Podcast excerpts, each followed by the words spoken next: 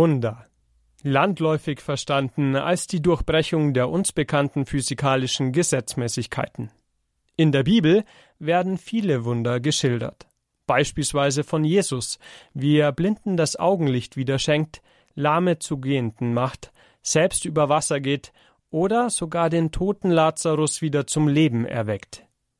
Zu den Ungläubigen oder zumindest zu den Skeptikern unserer Tage gehören, wenn es um Wunder im Christentum geht, gerade auch immer wieder Theologen, die dem biblischen Wunder berichten, häufig auch mit recht weit hergeholten Argumenten per se absprechen, dass sie wirklich geschehen sein könnten. Hingegen bei gläubigen Christen gibt es zwar manchmal eine Offenheit für die Möglichkeit von Wundern, aber man verortet sie dann gerne eher in die biblische Zeit und denkt, Wunder gebe es heutzutage nicht mehr. Aus dem Radio Horeb Studio in München begrüßt sie Leon Bichler zu unserer neuen Reihe im Kurs Null mit dem Titel Wunder gibt es immer wieder. In dieser Reihe wollen wir objektiv und informativ zeigen, welche Geschehnisse es im Christentum, großteils auch heute noch, gibt, die einigen Menschen regelmäßig zum Anlass werden, von Wundern zu sprechen. Wir werden zudem zeigen, wie die Haltung der katholischen Kirche zum jeweiligen Wunder ist und was sowohl aus der Perspektive des Glaubens wie auch aus der Perspektive der Vernunft für oder gegen die Authentizität des jeweiligen Wunders spricht. So will diese Reihe Informationen und Impulse für eigene Dialoge über die Möglichkeit geben, dass der dreifaltige Gott auch heute noch Wunder unter uns geschehen lässt. Den Anfang dieser Reihe macht das sogenannte Heilige Licht von Jerusalem, welches sich auf unerklärliche Weise jedes Jahr zum orthodoxen Osterfest in Jerusalem im heiligen Grab Jesu Christi in der Grabeskirche bzw. Auferstehungskirche von selbst entzünden soll. In der orthodoxen Kirche wird das Osterfest eine Woche nach dem Ostertermin der Katholiken gefeiert, also morgen, so dass es zeitlich nahe liegt, sich mit dieser Begebenheit etwas näher zu befassen. Über das heilige Licht von Jerusalem wurden auch Bücher geschrieben. Ein ganz aktuelles Buch befasst sich damit, die Wunderhaftigkeit zu widerlegen. Es soll in englischer Sprache erschienen sein und trägt den Titel Redemption, also das englische Wort für Erlösung, und den Untertitel About the Holy Light, also über das heilige Licht.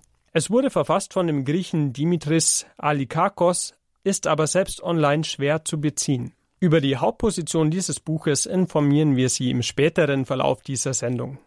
Außerdem werden wir heute mit Frau Andrea Krogmann, einer Reporterin der katholischen Nachrichtenagentur kurz KNA sprechen. Frau Krogmann war bereits für die KNA bei der Entzündung des heiligen Lichtes von Jerusalem dabei und wird uns berichten, wie man sich die Lage vor Ort vorzustellen hat. Den Beginn dieser Sendung wird jetzt der Münchner Theologe Sebastian Waldemer machen, der ehemals für das Jugendprogramm auf Radio Horeb verantwortlich war und der sich eingehend mit einem Buch beschäftigte, welches 70 historische Zeugnisse zum heiligen Licht in Jerusalem sammelte und auswertete. Das Buch heißt Heiliges Licht, das Wunder der Herabkunft des Auferstehungslichtes am Grab Christi. Es ist beim Prodomus Verlag in deutscher Sprache erschienen und dort auch erhältlich. Verfasst wurde es von dem Griechen Charis Skalakidis.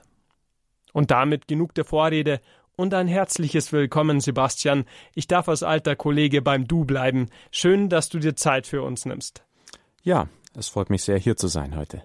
Sebastian, wie ist denn aus historischer Sicht überhaupt mal die Rede entstanden von dem heiligen Licht von Jerusalem?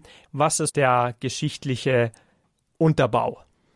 Also der Hauptanhaltspunkt für dieses Phänomen ist von dem armenischen Historiker Kirakos Ganzaketsi aus dem 13. Jahrhundert, der in seinem Werk Geschichte der Armenier davon berichtet, dass im Jahr 326 der Asket und Armenier, der heilige Gregor, im Grab Christi in der Nähe zum einen gewohnt habe, circa 70 Meter, und der an einem Osterfest, an einem orthodoxen Osterfest, damals hatten wir ja noch nicht die gregorianische Reform, gebetet habe, dass eben Gott doch ein übernatürliches Licht erscheinen lassen möge, eine Öllampe entzünden möge und so heißt es dann eben in dieser Quelle, dass tatsächlich der Raum äh, zum damaligen Zeitpunkt am heiligen Osterfest zur neunten Stunde, also zu unserer heutigen 15 Uhr Zeit, eben durch ein übernatürliches Licht erleuchtet wurde und daraufhin eben auch eine Öllampe angezündet worden sei. Und sind dann die weiteren historischen Quellen alle aus dem kirchlichen Dunstkreis sozusagen wenn man so will, befangen oder gibt es da auch nicht christliche, ja, historische Quellen, die darüber berichten?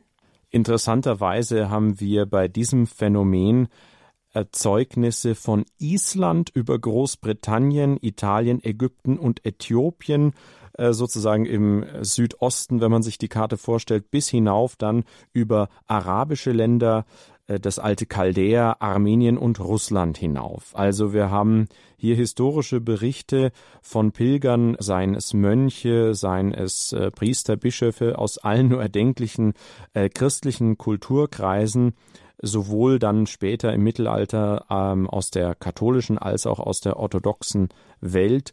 Und was eben sehr, sehr, sehr spannend ist, wir haben Zeugnisse arabisch-muslimischer Historiker, die dieses Phänomen beschreiben und auch davon berichten, dass es damals gang und gäbe war, ihrer Zeit, also im 12., 13. Jahrhundert, auch noch später, das heilige Licht in die Moscheen zu tragen. Also die Imame haben dann aus dem heiligen Grab die äh, dort angezündeten Kerzen in ihre Moscheen getragen.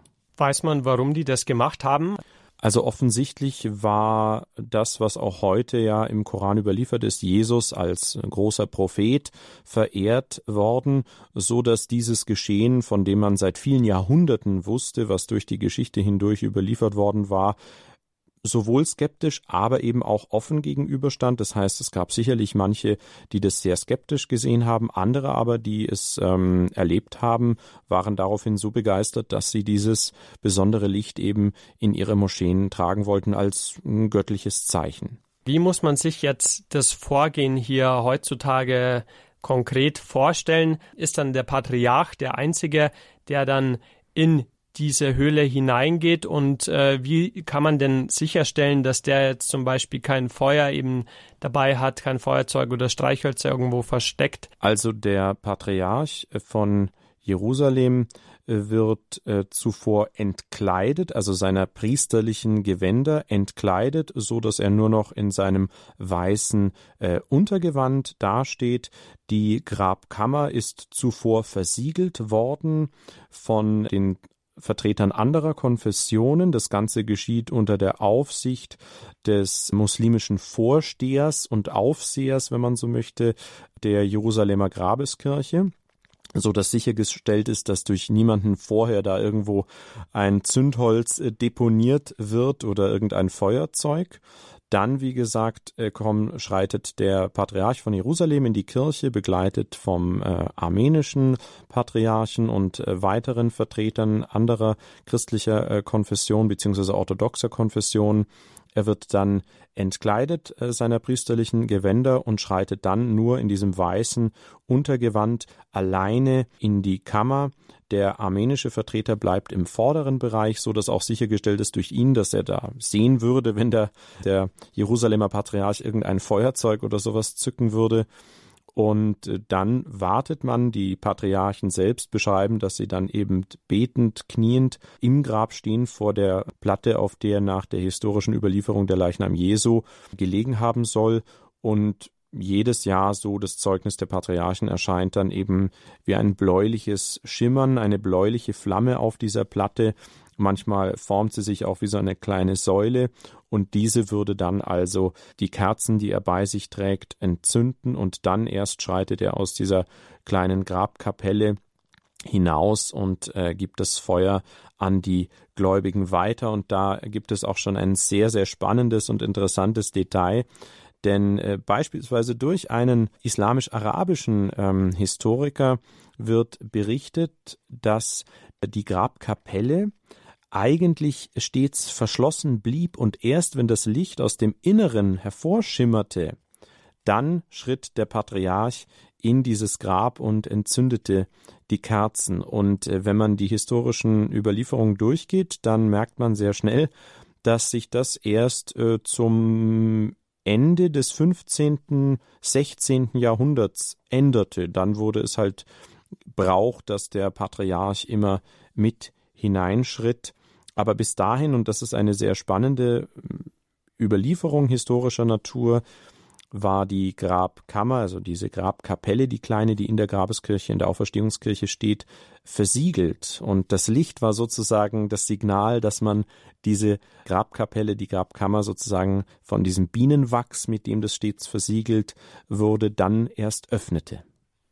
Also zum Beispiel Argumente, wie sie auch jetzt jüngst in dieser Thematik von verschiedenen Leuten immer wieder angeführt wurden in der Geschichte, wie jetzt eben aktuell von einem Griechen, Dimitris Alikakos heißt er, der eben das Buch Redemption, das erwähnte, geschrieben hat über das heilige Licht und der dann eben sagt, äh, mehrere Zeugen, äh, die er da aufgetrieben hat, würden sagen, dass das da mit nicht rechten Dingen manchmal zuging und dass da sozusagen Feuerzeuge oder Zündhölzer ausgehändigt wurden. Also solche Argumente würden ja dann total ins Leere laufen, oder? Also mal unbeachtet der Tatsache, dass sich dagegen auch äh, dann das Patriarchat, das orthodoxe Patriarchat in Jerusalem zu Wort gemeldet hat und da auch rechtliche Schritte einleiten wird gegen diesen Autor, weil der wohl auch mit ja äh, teilweise illegalen Mitteln gearbeitet hat und sozusagen auch umstrittene Arbeit geleistet hat. Abgesehen davon kann man ja sagen, okay, egal was da jetzt dran ist, bis zum 16. Jahrhundert war das gar nicht abhängig von irgendeinem orthodoxen Patriarchen und dann hat man mit dieser Streichholzgeschichte, wenn denn was dran sei, überhaupt noch nichts geklärt, oder? Also ich kann mir was diese Situation angeht, auch Folgendes ganz einfach vorstellen. Es ähm, gab ja im Mittelalter zur Zeit des ersten Kreuzzugs ein sozusagen trauriges, aber wenn man darüber nachdenkt, durchaus plausibles Phänomen. Die Kreuzfahrer waren in Jerusalem eingedrungen haben dort, muss man leider historisch so sagen, ein ziemliches Gemetzel angestellt unter den Bewohnern. Es wurde dann flugs ein lateinischer Patriarch ernannt und man zog also ganz erwartungsvoll am Heiligen Samstag, also dem, dem Kar-Samstag ähm, des julianischen Kalenders in die Grabeskirche ein und erwartete, dass wie altbekannt durch die Jahrhunderte hindurch das heilige Licht erscheinen, die Kerzen entzünden und die äh, Zuschauer sozusagen die Feiernden beglücken und entzücken würde, aber es geschah gar nichts. Daraufhin erkannte dann laut der historischen Überlieferung der lateinische Patriarch, dass durch dieses fürchterliche Blutbad, was die Kreuzritter angerichtet hatten, Gott wohl seine Gnade zurückhalten würde. Und man zog daraufhin in einer Bußprozession zum äh, Tempelberg. Die Orthodoxen und Syrer durften dann äh, daraufhin in die Grabeskirche und siehe da, schon wenige Minuten später habe also das äh, Feuer die Kerzen entzündet und das sei den Lateinern sozusagen, also den Kreuzfahrern und dem lateinischen Patriarchen verkündet worden und dann sind sie auch zurückgekommen und waren ganz äh, beglückt und reumütig, dass eben nun doch das Feuer erschienen war. Wir dürfen nicht vergessen, es geht zum einen natürlich darum, dass sich aus dem Nichts Kerzen anzünden, sowohl nämlich diese Öllampe, die äh, im Grab steht. Es werden nämlich drei Öllampen auf das äh, Grab gestellt von den Griechen, von den Armeniern und wenn ich mich nicht täusche, von den Syrern oder von einer dritten orthodoxen Konfession. Und Außerhalb der Grabkapelle im Inneren der Grabeskirche und auch im Bereich um die Grabeskirche herum wird von Hunderten von Menschen vereidigt berichtet, dass sich ihre Kerzen angezündet hätten aus dem Nichts heraus. Und dann wird es natürlich schwierig, äh, wenn wir sagen wollen, ja, das Wunder, das liegt eigentlich nur daran, dass da der Patriarch irgendwie ein Feuerzeug zugesteckt bekommt, denn das mag vielleicht durchaus manchmal der Fall gewesen sein, obgleich man dazu sagen muss, die Patriarchen bestreiten das aufs Äußerste und versprechen, dass das, was sie da berichten, die Wahrheit ist. Dass da also nichts geflunkert wird. Das ist ja auch ein wirklich starkes Stück, wenn man sich vorstellt, dass dann eben seit dem 16. Jahrhundert, wo eben die Patriarchen auch reingehen und dann die ersten Zeugen sind dieser Entzündung, wenn man sich vorstellt, dass die seit Hunderten von Jahren lügen würden und sozusagen die Leute zum Narren halten. Also das sind ja wirklich auch ethisch sehr integre Leute, die sehr wohl wissen, dass man nicht lügen darf, oder? Das war einer meiner ersten Gedanken, den ich auch fand, dass ich mir sagte, ja, um Himmels Willen, wie dummdreist, muss man schon sagen, wäre es von äh, dem Oberhaupt der griechischen Orthodoxie, der Vorsteher in Jerusalem ist, einfach zu behaupten, ja, da kommt so ein äh, Feuerchen und das entzündet die Kerzen und eigentlich weiß er und alle Eingeweihten, äh, dass man das einfach mittels einem Feuerzeug macht. Und was mir vor allem kam, folgender Gedanke, wie unendlich peinlich wäre natürlich nicht nur die Lüge, die äh, behauptet würde, sondern wenn das mal nicht funktioniert. Wenn also das gesamte Geschehen nur von diesem Feuerzeug oder Zündhölzern abhängen würde, was man natürlich auch hören würde, es ist mucksmäuschenstill, weil nämlich alle erwarten, oh Gott, jetzt erscheint gleich das Feuer.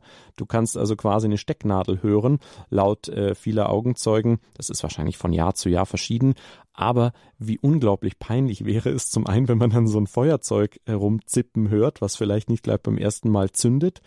Zum Zweiten aber, wenn das einfach mal nicht zünden würde. Und äh, wir Menschen kennen die Phänomene. Alles, was von Menschen gemacht ist, hat nun mal potenziell der Möglichkeit nach die Fähigkeit, nicht zu funktionieren. Also möchte ich fast was darauf wetten, dass ein mittels Feuerzeug oder Streichhölzern geschaffenes Kerzenwunder, würde ich es dann mal bescheiden nennen, herzhaft in die Hose gehen würde, wäre ja viel zu groß und die Schande und die Schmach für die gesamte in, äh, in der Jerusalemer Grabeskirche versammelte Orthodoxie wäre ja unsäglich und es würde sich sicherlich auch im wahrsten Bilde des Wortes wie ein Lauffeuer verbreiten unter den Gläubigen, unter den Anwesenden. Ach, um Himmels Willen, da wird ja nur was mit einem Feuerzeug geflunkert, denn, wie gesagt, die Sache ist nun knapp, hm, 1650 Jahre alt äh, bis äh, zum heutigen Tag. Sebastian, wir haben jetzt vorhin auch schon darüber gesprochen, dass sich dieses Licht, das sich an dem orthodoxen Osterfest in der Grabeskirche in Jerusalem auf wundersame Weise jedes Jahr entzünden soll, dass dieses Licht auch immer wieder äh, sozusagen auf eine Entstehung durch Feuerquellen zurückgeführt wurde oder zumindest angenommen wurde, dass da irgendwelche Tricksereien im Spiel sind. Und so haben das auch schon gemäß manchen historischen alten Quellen sehr prominente Personen gemacht. Kannst du uns da näheres ein Beispiel dazu äh, nennen, wie dieses Argument, das wir vorhin auch schon besprochen haben, äh, auch früher schon immer wieder auf den Tisch kam? Also wir finden bei den verschiedensten islamisch-arabischen Historikern und persischen Historikern ähm, sehr skeptische Berichte in Bezug auf dieses heilige Feuer, das da, wie gesagt, in der Grabeskapelle sich eine Öllampe aus dem Nichts anzündet am Kar-Samstag julianischer kalendarischer Rechnung. Und ein sehr äh, berühmter Vertreter ist der König Saladin, der im 12. Jahrhundert Jerusalem eroberte, den Kreuzfahrern entriss und äh, für seine Güte, Großzügigkeit, Milde, Weltruhm kann man sagen, erlangte. Also er war einer, der Kriegsgefangene verschonte, der Kinder ihren Müttern zurückgab und so weiter und so fort. Und er hörte auch von diesem Phänomen der sich selbst entzündenden Kerzen, schritt am Samstag, Kar-Samstag in die äh, Grabkapelle, in die Grabeskirche und ließ sich also dieses vermeintlich selbst entzündete Feuer zeigen und befahl laut einer Chronik aus ähm, dem 12. Jahrhundert, dieses Licht auszulöschen. Daraufhin habe es sich vor seinen Augen wieder entzündet. Das Ganze wurde dreimal wiederholt und daraufhin soll er gesagt haben, also entweder werde ich bald dieses Leben verlassen oder ich werde die Herrschaft über diese Stadt verlieren. Und der Historiker merkt an, ähm, dass er zur nächsten Fastenzeit, also des darauffolgenden Jahres, dann tatsächlich auch verschied. Und ähnlich muss man wissen, es gab vor ihm bereits Herrscher, die in weiser Voraussicht die Dochte der Öllampen und der Kerzen, der Öllampen vor allen Dingen, durch Eisendochte austauschen ließen, nach dem Motto, naja, wollen wir mal sehen, wie gut so ein Docht aus dem Nichts brennt, wenn er aus Eisen ist. Und siehe da, auch diese Dochte hätten sich also der Überlieferung nach entzündet, sehr natürlich zum Erstaunen der muslimischen Herrscher, die daraufhin natürlich auch etwas geöffnet wurden, innerlich psychisch für dieses Phänomen. Sebastian, du hast vorhin schon vor der Liedpause kurz erwähnt, dass eben auch mal die lateinischen Christen, also sprich die Katholiken in Jerusalem versucht haben, ob nicht auch durch ihr Gebet in ihrer Anwesenheit sich dieses heilige Licht entzünden würde. Und es war dann nicht der Fall, so dass auch manche orthodoxe Theologen den Schluss daraus ziehen, dass sie eben die wahre Lehre vertreten und dass dessen deutliches Zeichen Gottes sei, dass er sozusagen ähm, die Orthodoxie dem Katholizismus gegenüber bevorzuge und als richtiger, als ja sozusagen gottgefälliger betrachte.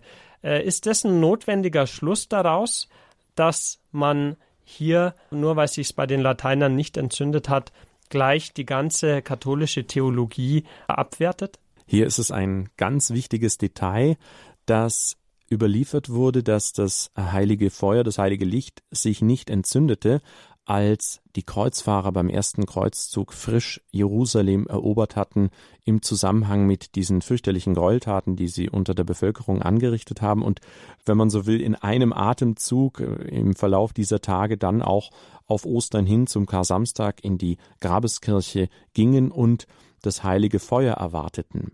Wir haben in den Folgejahren durchaus lateinische Patriarchen, zum Beispiel Wilhelm I., der in Mesen in Flandern, Belgien geboren wurde, der dann durch die Kreuzfahrer beziehungsweise natürlich durch die entsprechenden äh, religiösen Autoritäten der, der römisch-lateinischen Kirche rechtmäßig ernannt wurde zum Patriarchen von Jerusalem und sich das Wunder wie gewohnt sozusagen wie erwartet dieses Phänomen ereignete. Also wir haben hier keinen Ausschluss, wenn wir so möchten, dieses heiligen Lichtes und Wunders unter äh, lateinisch-römischem Patriarchat. Die katholische Kirche lehnt ja seit dem 13. Jahrhundert dieses Wunder ab. Also ist auch vielleicht die Ablehnung damals eben die Ablehnung Roms gegenüber dieses Wunders weniger der Sache selbst geschuldet als vielmehr den kirchenpolitischen Differenzen zwischen den Katholiken und den orthodoxen Christen.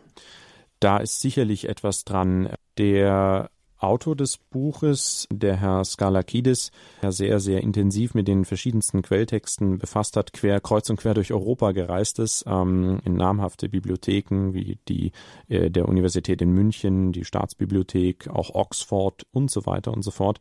Die Quellen geben hier wohl kein großes Detail zu dem Beschluss vom Papst, der eben damals 1200 und so weiter im 13. Jahrhundert also sagte, es sei forthin verboten, einem äh, Katholiken, einem römischen Christen an dieser Feier teilzunehmen, denn noch ein Jahrhundert vor ihm oder 120 Jahre vor ihm hatte ein Papst von diesem wunderbaren Phänomen geschwärmt und gesagt, was es doch für ein wunderbares Zeichen ist. Und so ist es tatsächlich eher wahrscheinlich auf machtpolitische Verschiebungen zwischen Jerusalem und Rom zurückzuführen, dass dieser Papst Urban es eben ablehnte und äh, den Katholiken die Mitfeier verbot. Vielleicht hängt auch die prekäre Sicherheitslage zur damaligen Zeit mit äh, zusammen. Wir dürfen nicht vergessen, dass ja eines der Hauptanliegen der Kreuzzüge war, die Pilgerwege und Pilgerrouten nach Jerusalem zu sichern. Und wir wissen ja, im 13. Jahrhundert herum, es wurde ja dann nochmal ein, ein dritter, vierter und sogar fünfter Kreuzzug äh, kläglich unternommen, der scheiterte dass eben dieses ganze Bestreben nicht von Erfolg gekrönt war und vielleicht auch aus diesem ja ahnen, dass hier kein wirklich äh, gute Situation äh, herbeizuführen ist von diesem damaligen Papst im 13. Jahrhundert eben gesagt wurde, nee, nee, ähm, das lassen wir mal schön, da ist wahrscheinlich sowieso nichts groß dran und Punkt. Aber wie gesagt, sehr, sehr pauschal natürlich, denn der war selbst nie vor Ort, laut den Quellen. Jetzt haben wir schon die historischen Quellen angeschaut und auch den genauen Prozess, wie das meistens vor sich geht, da an Ostern bei den orthodoxen Christen in Jerusalem in der Grabeskirche, wenn sich dieses Licht entzündet. Aber wir haben auch noch gar nicht über die theologische Interpretation groß gesprochen. Was bedeutet das denn? Wie wird es denn gesehen? Ist es sozusagen einfach nur ein Zeichen, Wunder sind möglich oder wie wird dieses wundersame Geschehen klassischerweise interpretiert von den christlichen Theologen? Also von den Gläubigen unter ihnen sozusagen wird es natürlich als eine unendliche Gnade Gottes wahrgenommen. Man muss wissen, dieses heilige Feuer versenkt zunächst nicht. Das heißt, die Gläubigen empfangen auf ihren Kerzen, zum Teil wie gesagt in umstehenden Kirchen oder auch auf dem Gelände um die Auferstehungskirche herum, dieses Feuer. Die Kerzen entzünden sich mit einem Mal. Und äh, was geschieht ist, dass sie diese Kerzenbündel, diese sehr, sehr helle Flamme, äh, mit der ähm, die Kerzen dann brennen, unter ihr Gesicht, über ihre Haare, über die Hände mit aller Gemütlichkeit streifen und nichts geschieht. Ein sehr interessantes Detail äh, berichtet einer der letzten Patriarchen, der sagt, schauen Sie, ich habe jetzt äh, 61 Jahre lang diesem Phänomen beigewohnt, davon über zehn Jahre als Patriarch und ich habe mir nicht ein einziges Mal meinen Bart versenkt. Insofern auch ganz interessant, wenn man sich vorstellt, ein äh, Männer mit langen Bärten, die da mit Feuer rumhantieren und wo äh, zu keinem Mal da ein Barthaar ankokelt aber es ist auch, wie gesagt, also es versenkt nicht. Insofern die theologische Implikation ist natürlich sehr, sehr einfach jene, dass wir es hier mit dem göttlichen Feuer zu tun haben, das nicht verbrennt. Wir kennen ja alle die Erzählung aus dem Buch Exodus von der ähm, ultimativen Begegnung Mose äh, mit dem Herrn, wo eben dieser Dornbusch brennt und es das heißt im Urtext, da brannte der Dornbusch und verbrannte doch nicht, er brannte nicht aus, und wenn wir uns nun dieses ähm, Lichtwunder, dieses Feuerwunder ansehen, das eben nicht versenkt, ist natürlich hier eine starke Ähnlichkeit gegeben. Äh, das Feuer ist ja ein Bestandteil des gesamten Phänomens, das davon begleitet ist, dass zum Teil die gesamte Grabkapelle in einem gleißenden weiß-bläulichen Licht aufstrahlt das im Übrigen keine Schatten wirft. Das ist auch ein interessantes Detail. Man hat bei genauerem Beobachten festgestellt, obgleich dieses Licht so gleißend ist, sorgt es eben nicht für tiefschwarze Schatten, sondern nur für ganz zarte Umrisse. Ähm, also die Schatten verändern sich nicht, die bereits durch, das, durch die normale Beleuchtung in der Auferstehungskirche da sind, ähm, wird es nicht beeinflusst, was völlig absurd ist, weil ein helles, helles gleißendes Licht müsste natürlich tiefschwarz oder sehr intensiv stark konturierte Schatten ergeben. Äh, insofern wenn wir von dieser Lichtwucht her, um das hebräisch übersetzte Wort für das Deutsche, was wir heute in der äh, Einheitsübersetzung finden, Herrlichkeit zu nehmen, das heißt wortwörtlich aus dem hebräischen Lichtwucht, dann sehen wir eigentlich, dass wir es hier mit einer Art Auferstehungslicht zu tun haben, mit einer Art Verklärungslicht, wie es beispielsweise auf dem Berg Tabor in den Evangelien berichtet wird, als eben Christus von einem Licht ähm, erfasst, durchflutet wird, ähm, wo es heißt, wie, wie es kein Bleicher auf Erden schaffen kann und ähm, die mit ihm äh, gehenden Apostel, drei an der Zahl, unter anderem Petrus, sind völlig hin und weg und Petrus stammelt so aus Verlegenheit, naja, wir können ja hier drei Hütten bauen. Ähm, also dieses Lichtphänomen in der Grabeskirche ähm, scheint ähm, in einer Linie theologisch deutbar mit dem heiligen Licht der Auferstehung das das Grab Jesu erfüllte, das auch ihn überstrahlte und äh, dass wir, wie gesagt, bei den Verklärungen, aber auch schon im brennenden Dornbusch sehen. Es ist sozusagen das ultimative Kennzeichen Gottes, seine Lichtwucht, die eben unendlich zärtlich, aber wahnsinnig ähm, erleuchtend im doppelten Sinne ist. Also hier auch kein Zufall, wenn man jetzt davon ausgeht, dass das alles wirklich so wundersame Ursprünge hat, kein Zufall dann, dass das auch an Ostern, dem Auferstehungsfest Christi, dann eben gefeiert wird. Also es scheint so, wenn wir jetzt mal von der Authentizität ausgehen wollen, dass hier tatsächlich der dreifaltige Gott den Menschen einfach ein deutliches Zeichen gibt, dass wahrhaftig, äh, dass der Ort ist der, der glorreichen Auferstehung Jesu, die dem Menschen zuteil geworden ist, damit sie die unendliche Liebe Gottes erkennen dürfen, geschieht, damit eben auch die Menschen ähm, in der heutigen Zeit noch sozusagen Zeichen und Wunder erfahren und ihr Vertrauen auf den dreifaltigen Gott nicht nur in Anführungszeichen von der eigenen Spiritualität, vom eigenen konsequenten Gebet abhängt, sondern hier einfach eben auch ein, ein wunderbares Zeichen zur Intensivierung und zur Bezeugung der Wahrhaftigkeit des Auferstehungsgeschehens durch und in Jesus Christus äh, geschenkt wird. Sebastian, du hast schon angesprochen, dass eben hier auch ganz besonders interessant ist, dass eben die Leute sich nicht verbrennen an dem Feuer, nicht versenken. Also im Prinzip denkt man vielleicht, wenn man an orthodoxe Kerzen denkt, ja, ist ja kein Problem, sind ja so dünne kleine Kerzchen, sich da nicht zu verbrennen, ist ja irgendwie normal. Aber wenn man die Videos auf YouTube gerade auch anschaut zu diesem Geschehnis, dann wird man sehen, ja, heftig. Also, das sind nicht so kleine Kerzchen, so, wie man es vielleicht zunächst denken mag, sondern das sind richtig große Fackeln, die die Leute damit auch bringen äh, in die Kirche. Und äh, da rennen eigentlich alle mit so richtig großen Flammen dann rum. Und äh, dass die sich nicht alle verbrennen und eigentlich nicht schon längst auch äh, das alles abgefackelt ist, ist ja wirklich äh, schon auch sehr, sehr interessant. In der Tat, diese dünnen, langen Kerzchen werden grundsätzlich oder meistens zu Bündeln zusammengehalten.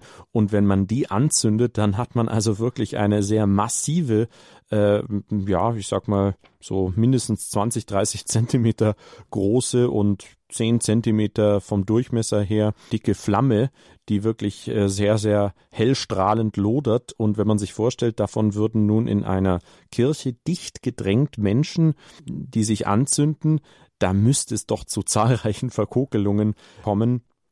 Aber allem Anschein nach ist auch das nicht der Fall. Also die deutschen Brandschutzgesetze hätten Gott da wahrscheinlich schon längst einen Strich durch die Rechnung gemacht. Aber Gott sei Dank findet das Ganze ja in Jerusalem statt, wo diese Richtlinien nicht ganz so streng gehandhabt werden. In der Tat, also das Ganze in Deutschland dürfte wahrscheinlich gar nicht stattfinden. Sebastian, es ist ja auch aus wissenschaftlicher Sicht schon hier eine ganz besondere Sache mit diesem heiligen Licht in Jerusalem, denn da wurden Messungen gemacht. Wann wurde denn da was gemessen? Was hat man denn da rausgefunden? Ostern 2008 ist ein russischer Wissenschaftler, ein gewisser Professor Andrei Volkov, in die äh, Grabeskirche und hat dort ein sogenanntes digitales Oszilloskop aufgestellt, um eben messen zu können, was geschieht denn da genau aus elektromagnetischer Sicht, aus elektrostatischer Sicht, wird da irgendein Plasma freigesetzt. Es ist so, Plasma ist ein ja elektrisch geladenes Gas, wie es ja im Weltall auch vorkommt, das sehr sehr ideale Bedingungen braucht, um überhaupt entstehen zu können. Und dieser Professor und sein Team haben durch die Messungen mit dem digitalen Oszilloskopen herausgefunden, dass es drei Entladungen gab in der Kirche, und zwar kurz vor dem Erscheinen des heiligen Lichtes. Ein nicht zu begründendes äh, Phänomen von Plasma, von dem er sagt, allein das ist für sich genommen schon ein Wunder, weil in dieser Kirche die Bedingungen absolut nah, also Plasmaerscheinungen verunmöglichen. Dann das zweite ist die nicht zu begründende elektrische Aufladung der Luft in Verbindung mit der Feststellung eines äh, großen Unterschieds elektrischer Spannung. Und dann, wie gesagt, das dritte Phänomen, dieses Auftreten elektrischer Entladung zum Zeitpunkt der Erscheinung ähm, des heiligen Lichts. Und das ähm, sieht man auch in diesem Buch, äh, sind die ähm, Screenshots, wie man im Englischen sagen würde, also äh, Fotografien des Bildschirms äh, dieser Aufzeichnung abgebildet, wo man diesen äh, Anstieg, diese Spannungsunterschiede deutlich erkennen kann. Und somit kann der Professor auch erklären, warum sich hier äh, Kerzen anzünden, nämlich durch diese elektrischen Entladungen. Die können dafür sorgen. Und äh, das Spannende ist hierbei auch, dass diese Entladungen sehr niederfrequent sind, was auch wiederum sehr untypisch ist. Und wie gesagt, äh, er resümiert auch, man hat keinen blassen Schimmer, äh, wie und woher diese elektrischen Entladungen kommen. Aber zusammen mit diesem Plasma und den Lichterscheinungen äh, gibt das Ganze natürlich ein stimmiges Bild davon ab, dass hier etwas, ähm, ja, sehr, sehr, sehr Außergewöhnliches geschieht. Sebastian, aus dem von dir hier bearbeiteten Buch könnte man natürlich noch einiges Spannendes erzählen, aber was sind denn noch Highlights, die du unbedingt noch unseren Hörern mitteilen willst? Also ein Phänomen ist wirklich sehr bemerkenswert, nämlich äh, die sogenannte vom heiligen Licht gespaltene Säule die sich direkt außen an der Auferstehungs-, an der Grabeskirche in Jerusalem befindet und die, wenn man sie natürlich vor Ort live sieht, aber auch auf sehr detaillierten Fotos äh, eine ganz eigene Sprache spricht. Der Hintergrund ist, dass am Kar-Samstag des Jahres 1579 durch den damals türkischen Herrscher den äh, Christen, also dem griechischen Patriarchen und den orthodoxen Gläubigen laut der Kirchenchronik der Stadt Jerusalem die Feier insofern verboten wurde, sie in der Auferstehungskirche zu begehen, die Osterfeier. Und dann seien also die Gläubigen ähm, den ganzen Tag im Hof der Kirche ähm, stehen geblieben und hätten sozusagen an der Außenseite halt versucht, mehr oder weniger Ostern zu feiern. Und dann habe es also einen gewaltigen Schlag getan und das Feuer, was sozusagen zur gewohnten Stunde kam, sei also aus der Auferstehungskirche heraus durch eine Säule nach außen getreten. Und diese Säule kann man, wie gesagt, heutzutage noch an der Außenseite äh, bestaunen. Und äh, einer der, der Augenzeugen damals berichtet eben, dieses Licht sei, wie gesagt, aus dieser Säule herausgetreten. Und um da, sage ich mal, einen gewissen äh, Aufschluss zu erhalten, hat der Autor das Ganze Experten für Statik gezeigt. Und die kommen zu der Schlussfolgerung, dass wahrscheinlich nur ein extrem starker Blitz, also eine elektrische Entladung, zu diesem Phänomen haben führen können, weil das Material dieser Säule, das ist äh, sehr, sehr, sehr festes, also Gestein natürlich, ich weiß jetzt nicht, ob es Marmor ist, aber es ist ein sehr, sehr fester Stein, kann nicht einfach so durch irgendeine ja, durch einen Einschlag, durch irgendeinen äh, Kanoneneinschlag oder so in diese Form gebracht äh, werden. Und man muss sich auch vorstellen, dass zur damaligen Zeit im 16. Jahrhundert Jerusalem unter muslimisch-türkischer Herrschaft stand und es daher an und für sich auszuschließen ist, dass die Christen dort in irgendeiner Nacht- und Nebelaktion mit weiß ich nicht wie vielen Sprengkörpern ähm, oder Hammer und äh, Meißel da irgendwie äh, diese Säule lediert hätten. Das hätte nämlich sofort der muslimische Aufseher der Grabeskirche mitbekommen und die wären wahrscheinlich äh, zwei Tage später dann in Ketten abgeführt worden, wenn nicht sogar Schlimmeres. Insofern spricht auch diese gespaltene Säule, vor der man, wie gesagt, stehen kann, ihre ganz eigene Sprache zu diesem Phänomen. Ja, also ich kann nur einladen, diese Säule und auch überhaupt diese ganzen Berichte über das heilige Licht von Jerusalem im Internet auch noch zu recherchieren, auf YouTube zum Beispiel anzuschauen. Wenn man die Säule auch betrachtet, dann sieht es ja wirklich aus, obwohl das ein Riesenteil aus Marmor oder ähnlich festem Gestein ist, als ob da wirklich ein Blitz eingeschlagen hätte. Also man kann sich vorstellen von Bäumen, die einfach gespalten werden in der Mitte. Zu dieser frühen Zeit könnte man sich eigentlich kaum vorstellen, wie man sowas wirklich bewerkstelligen konnte, vor allem unter den Umständen, die du gerade geschildert hast. In der Tat, also es ist an und für sich auszuschließen, muss man sagen. Und das Wunderbare an diesem Phänomen ist, dass es eben bis zum heutigen Tag anhält und zwar nicht nur dahingehend, dass, wie gesagt, diese Lichterscheinungen auftreten, sich Kerzen anzünden, die Menschen mit diesem äh, Feuer nicht äh, ihre Bärte, ihre Gesichter und ihre Hände äh, versengen, sondern dass es auch in den umliegenden Kirchen und im umliegenden Bereich äh, der Auferstehungskirche zu außergewöhnlichen Erscheinungen kommt, äh, so dass der Autor selbst ein persönliches Zeugnis aus dem Jahr 2008 anführt. Er habe zu diesem Osterfest 2008 in der Kirche der heiligen Konstantin und Helena äh, im griechischen Patriarchat, also Steinwurf weit weg von der Auferstehungskirche Ostern gefeiert und berichtet, dass mit einem Mal ein bläulich-weißer Lichtstrahl durch ein Kirchenfenster hereingekommen sei, sich direkt auf eine Kerze vor einer Ikone mit der Gottesmutter Maria und dem Jesuskind äh, gerichtet habe und diese entzündet habe. Und er sei halt fünf Meter davon weggestanden und das Ganze sei begleitet gewesen von einem Pfeifen, einem sehr durchdringenden Geräusch, das man eben hört, wenn etwas die Luft durchschneidet. Und der schildert, wie er so völlig perplex mit seinem äh, Assistenten und Begleiter dagestanden habe und dann erst innerhalb von ein paar Sekunden registriert ähm, habe, was da jetzt eigentlich gerade geschehen sei und äh, diese eigenen Berichte, ähm, auch die eines äh, Ehepaars aus München, das ihn begleitete zu einem der ähm, Kar-Samstage, die auch sehr, sehr eine nahezu existenzielle Erfahrung hatte, sprechen natürlich ihre ganz eigene Sprache. Es gab das Ehepaar und dann noch einen äh, Teenager, der mit dabei war. Ich glaube, das war ein zweites Ehepaar, was ähm, dort mit dabei war aus Zypern. Und der Teenager berichtete dem Autor ganz selbstverständlich danach, wie er das ähm, Licht gesehen habe, und zwar sei es von der Kuppel herabgekommen. Es war, schildert er, so, als ob die Sonne durch ein Vergrößerungsglas hereinscheine und dieser Brennpunkt des Lichts sei immer stärker und leuchtender geworden und hätte sich dann wie zu so einer Art kleinen Sonne, zu so einem leuchtenden Ball, ich sage nur äh, Stichpunkt Plasma, was die Wissenschaftler auch gemessen und aufgezeichnet haben, äh, zusammengeballt. Und ähm, er hat dann in Richtung des Autors geblickt, der neben ihm stand und gesehen, ah ja, der schaut nach oben und dachte daraufhin auch, der sieht jetzt diese phänomenale Lichterscheinung, die die gesamte Kirche ähm, erleuchtet habe. Und im Nachhinein, als der Teenager das dem Autor schilderte, äh, war der Autor sehr verdutzt, weil er nichts dergleichen gesehen hatte.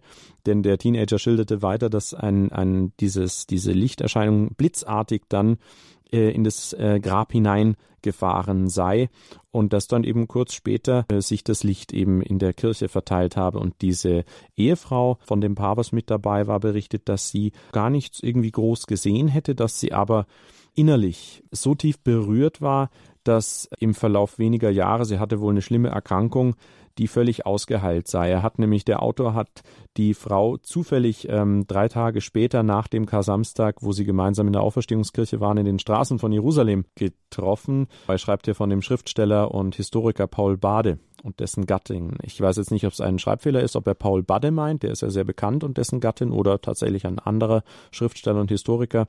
Und äh, er habe sie getroffen und habe gemerkt, dass, dass sie irgendwie ganz anders äh, schien. Und nach ihrer Rückkehr hätte sie ihm geschrieben, dass sie eben äh, sehr verändert ist jetzt und ähm, ihre gesundheitliche Beeinträchtigung, so schreibt sie, ist zusehends geschwunden und ist nun gänzlich behoben. Ich sehe gerade, Entschuldigung, ein Ehepaar aus Hamburg, nicht aus München.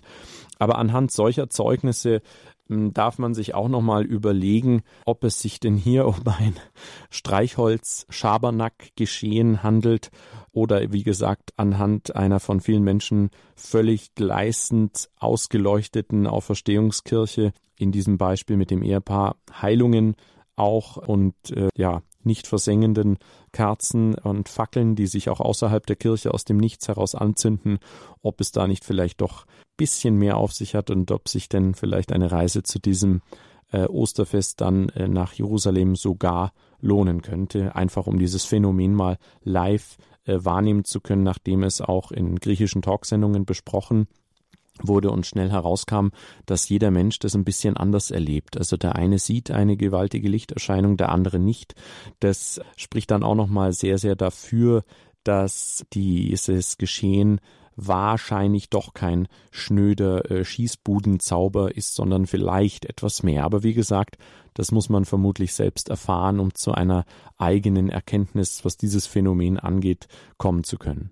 Vielen Dank, Sebastian, dass du uns das Buch Heiliges Licht, das Wunder der Herabkunft des Auferstehungslichtes am Grab Christi, erhältlich beim Prodromos Verlag, vorgestellt hast und dass du uns auch wirklich hier eine tolle Auswahl an Zeugnissen geschildert hast aus dieser Fülle von Indizien, die in diesem Buch hier zusammengestellt sind, äh, von diesem griechischen Autor Charis Skalakidis und die einfach zeigen, ja, so da scheint schon einiges dafür zu sprechen, dass da was dran ist. Natürlich soll sich da jeder selbst seine Meinung bilden und äh, wir haben ja auch den Autor erwähnt, der anderer Meinung ist, der Dimitris Alikakos, der hier ähm, wenn auch ja publizistisch in weniger gut nachprüfbarer Version schildert, dass da vielleicht nicht so viel dran ist. Also man möge sich da selbst seine Meinung bilden, vielleicht auch mal hinfliegen und schauen, was man da erleben kann, auch innerlich. Vielen Dank, Sebastian. Ja, liebend gern, hat mich sehr gefreut, dass ich hier dieses spannende Phänomen ein bisschen vorstellen durfte.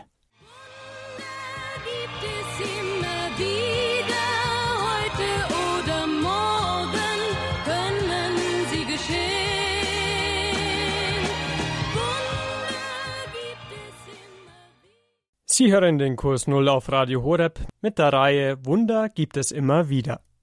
Dabei geht es heute bei uns um das heilige Licht von Jerusalem. Wir haben bisher viel über Theorie und Literatur zum heiligen Licht von Jerusalem gesprochen. Um auch noch hautnahe Eindrücke von diesem Geschehnis zu erhalten, habe ich mit Frau Andrea Krogmann, einer Reporterin der katholischen Nachrichtenagentur kurz KNA, gesprochen. Sie ist Korrespondentin der KNA in Jerusalem und ist verantwortlich für das Nahostbüro der KNA. Frau Krogmann war ehemals bereits für die KNA bei der Entzündung des Heiligen Lichtes von Jerusalem dabei und berichtet uns, wie man sich die Lage vor Ort vorzustellen hat in der Grabeskirche in Jerusalem, die um die Grabeshöhle Jesu Christi herum gebaut wurde. Frau Krogmann, was ist denn das Besondere an diesem Tag für einen Pilger in Jerusalem? Also das Besondere an dem äh, Samstag vor dem Ostersonntag der orthodoxen Kirchen ist ähm, vielleicht gekennzeichnet durch drei Elemente. Das eine ist ähm, eine große Polizeipräsenz, die nicht nur da ist, um die Leute zu beschützen, sondern auch die große Teile der Altstadt abriegelt, weil viel mehr Leute kommen und dabei sein wollen, als es der Platz erlaubt. Das heißt, wenn man von außen in die Altstadt reinkommen will, muss man zahlreiche Polizeiabschrankungen durchlaufen und kommt auch immer dann nur weiter, wenn man die entsprechenden Einlasskarten hat, die man im Vorfeld ähm, sich besorgen muss. Das ist mal so der äußere Rahmen. Und wenn man dann in die Kirche reinkommt, in die Grabeskirche, dann ist diese Kirche übervoll mit Menschen, die an der Feier teilnehmen wollen. Und das Ganze ist verbunden mit einer langen Wartezeit. Man steht in dieser Kirche sehr dicht mit seinen Nachbarn. Die Stimmung ist natürlich gut. Man wartet ja auf eine fröhliche Feier. Die einheimischen Christen sorgen für Stimmung durch Gesänge, durch Skandieren von Gebeten. Und dann steht man dort und wartet. Wie viele Stunden muss man da ungefähr warten? Worauf muss man sich da so einstellen, wenn man denn ein Ticket bekommen hat, um dort überhaupt teilnehmen zu können? Also das strömt in den frühen Morgenstunden schon. Sechs, sieben Uhr fangen die Leute an, in die Kirche sich zu begeben. Ähm, viele harren tatsächlich stundenlang aus in dieser Kirche. Die warten geduldig an ihren Plätzen mehr oder weniger. In der Kirche selbst gibt es auch Schranken, Absperrungen. Also es ist auch keine freie Bewegungsfreiheit möglich. Man steht einfach Stunden da und wartet und wenn dann die Zeremonie beginnt, dann dauert es auch noch mal eine ganze Weile, bis also alle eingezogen sind, bis die Kleriker in das Grab gehen, bis dann das Feuer sich entzündet. Also ist im Prinzip ein halber Tag in etwa. Frau Krogmann, es gibt ja auch ein Ritual der Prüfung des Patriarchen, also sprich, da wird ja dann auch geschaut, ob der nicht vielleicht doch irgendein Feuerzeug oder so dabei hat. So schreibt man jedenfalls. Haben Sie das da auch feststellen können vor Ort? Haben Sie gesehen, ob da der Patriarch überprüft wurde, bevor er dann in die Auferstehungsgrotte gegangen ist innerhalb der Grabeskirche in Jerusalem? Also ähm, natürlich die Leute, die das Grab betreten, gehen da rein mit nicht liturgischer Kleidung sozusagen vor dem Grab, präsentieren die sich und die Tradition sagt eben, das Feuer entzündet sich auf natürliche Weise oder übernatürliche Weise, ohne Dazutun durch Menschen und das wird halt überprüft, dass keine Feuerzeuge mit reingenommen werden. Man kann das, ähm, je nachdem, wo man steht, sehen oder nicht sehen. Also ähm, der Zugang zum Grab ist von einer Seite und je nachdem, welchen Platz man im Kirchenraum hat, hat man da einen mehr oder weniger guten Blick drauf. Aber es gibt eben einen, einen rituellen Zugang sozusagen zu dieser Grabkapelle. Und wenn man jetzt dort als Teilnehmer, als Gläubiger, der dort auch mitfeiert, ähm, dann vor Ort ist, wie muss man sich das vorstellen? Wie schaut es da aus? Also es ist so, dass die Kirche sich ähm, relativ schnell füllt und dann stehen viele Menschen wartend in dieser Kirche. Die meisten haben bündelweise Kerzen dabei und dann beginnt im Prinzip die Liturgie. Man wartet und in der Zeit ist diese Kirche dunkel und je nachdem, wann sich das Feuer entzündet, dauert es ein bisschen länger oder geht ein bisschen schneller. Und ab dem Moment, wo das Feuer im Grab sich entzündet, geht es dann alles sehr rasend schnell. Das Feuer wird durch ein kleines Guckloch sozusagen, durch so ein kleines Fenster aus der Kapelle an die Gläubigen weitergereicht. Die Gläubigen empfangen das mit ihren Kerzen und reichen es dann von einem zum nächsten weiter und in Windeseile verbreitet sich dieses Kerzenlicht in, in der Kirche und man hat das Gefühl sehr, sehr schnell, dass im Prinzip die ganze Kirche brennt, ähm, alles voller Feuer ist und natürlich ähm, die Kerzen rußen auch. Und dann sieht man im oberen Teil der Kirche, wo ja oben ein Fenster ist, wo Licht reinfällt, kann man auch den Rauch aufsteigen sehen. Also es wird auf der oberen Hälfte so ein bisschen smogig und unten ist alles ein einziges Lichtermeer. Und dann kommt noch hinzu, dass es der Tradition nach dieses Feuer ein nicht verzehrendes Feuer ist am Anfang. Also ich glaube, in der ersten halben Stunde sagt man, es ist ein, ein kaltes Feuer und ähm, man sieht viele Menschen zum Beispiel mit den Händen durch die Flamme gleiten.